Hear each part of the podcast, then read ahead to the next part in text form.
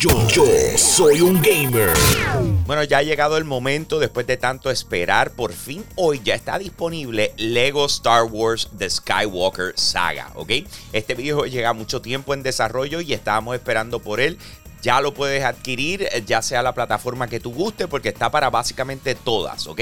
Así que búscalo así mismo como acabo de decir, eh, Lego Star Wars The Skywalker Saga. Ahora, ¿qué tiene? Estamos hablando de que tú puedes jugar eh, todas las trilogías de lo que es el Skywalker Saga en el orden que a ti te guste, ¿ok? Tú puedes empezar como tú quieras, las puedes ir jugando entre las cosas más espectaculares que tiene sobre 300 personajes que puedes utilizar, eh, obviamente héroes icónicos y, villanos de la misma forma. Puedes ir descubriendo diferentes localidades, al igual que utilizar los vehículos que todos nos encantan, que hemos podido ver dentro de lo que es la historia de Star Wars Así que van a estar ahí adentro. Obviamente unas experiencias para los jugadores bien inmersivas. Y por supuesto vas a poder seguir desarrollando las habilidades de tus personajes. Que esto es algo que le da un toque espectacular a, lo que viene siendo el videojuego. Así que eh, disfruta de él, aprovecha de él. Porque de verdad que mira que esperamos un montón. Y para los fanáticos de Star Wars tienen que tener una sonrisa enorme. Porque el Lego Star Wars de Skywalker Saga está disponible ya.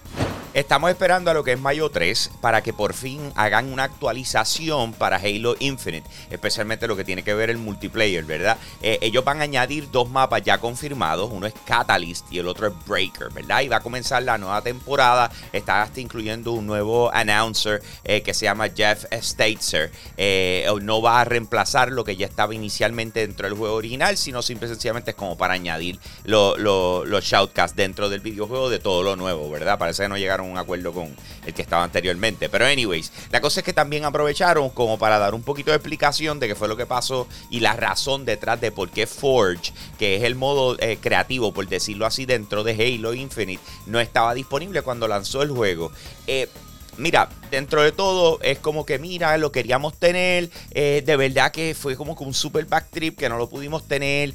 Mano, qué mal. Eh, en algún momento va a estar, ¿verdad? Eh, y, ahí es donde viene el problema y es una de las razones por las cuales Halo Infinite ha caído tan duro desde que lanzó. Lanzó todo el mundo super hype y de repente, espérate, coqui, coqui. Dice, la realidad es que tú tienes que cumplir con tu público que está invirtiendo en ti, ¿ok?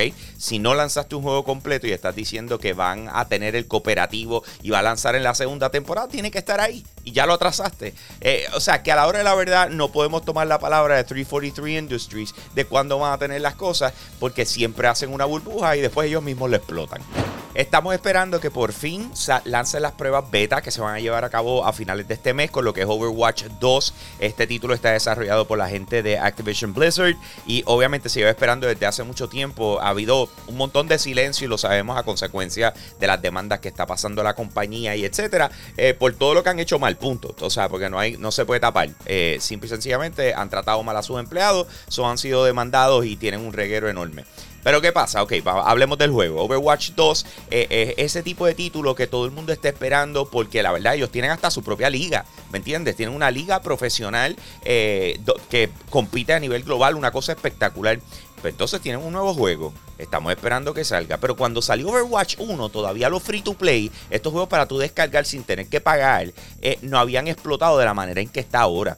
Entonces la pregunta que nos estamos haciendo es hasta qué punto Overwatch 2 puede pasar a convertirse en un juego free to play o simple y sencillamente te lo van a vender no tiene campaña ni nada por el estilo o algo así y simple y sencillamente se enfoca en el multijugador. Y para colmo, que es lo que viene la noticia, que subieron un arte conceptual y todo apunta a que van a tener Battle Pass. En otras palabras, vas a tener que, si tienes que comprar el juego, para colmo vas a tener que comprar el Battle Pass y te, cada cierto tiempo tiene una temporada nueva y así por el estilo, que es a lo que todo apunta, ¿verdad? Pero sin embargo, un juego que tiene mucho hype y estamos esperando ver cómo van a ser las pruebas a finales de este mes. Así que bien pendiente a eso y por supuesto vamos a ver si nos van a cobrar más de lo que se supone.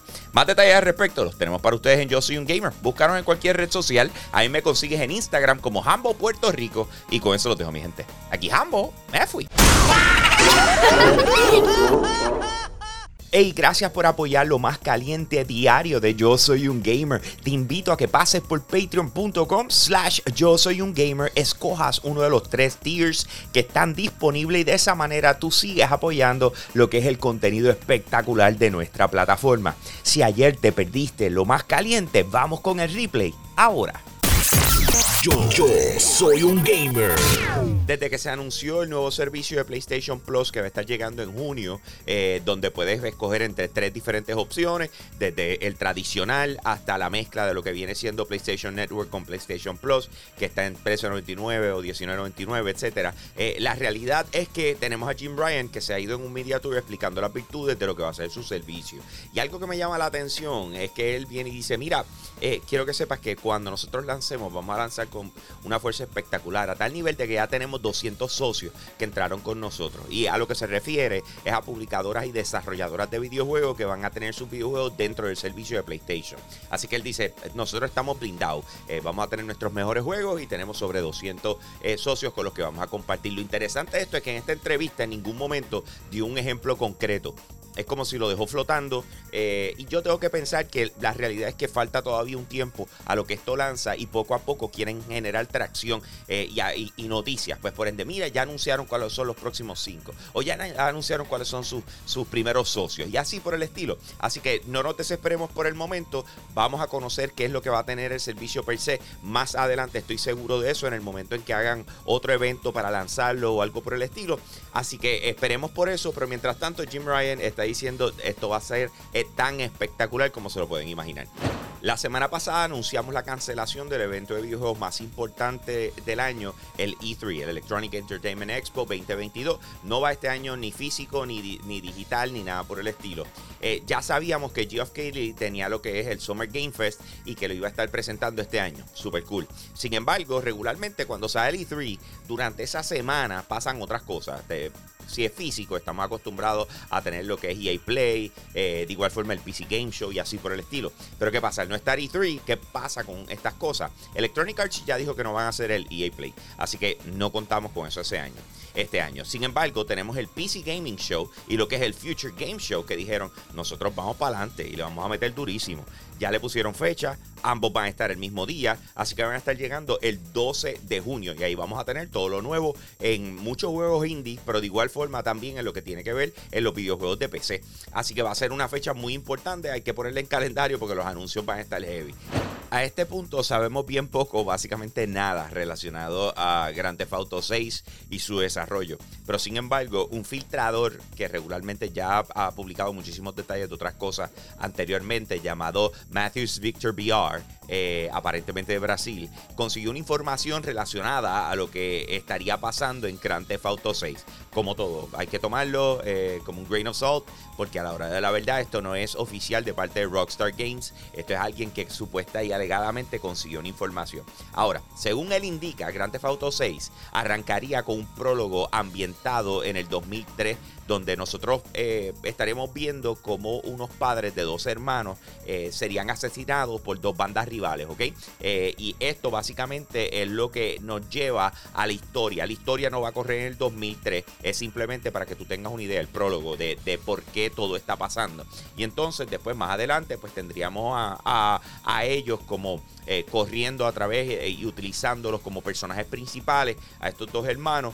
Eh, y aparente y alegadamente la ambientación, bien similar a lo que fue Max Payne 3, estarían trayendo de vuelta a Brasil para este nuevo Gran Theft Auto. Eso es lo que tenemos hasta el momento como filtración. No está avalado por Rockstar Games, pero es lo que se sabe hasta el momento relacionado a Grand Theft Auto 6. Más detalles al respecto para ti los tenemos en Yo Soy un Gamer, así que nos puedes buscar en cualquier red social en estos momentos. A mí me consigues en Instagram como Jambo Puerto Rico y con eso lo tengo, mi gente. Aquí Jambo, me fui.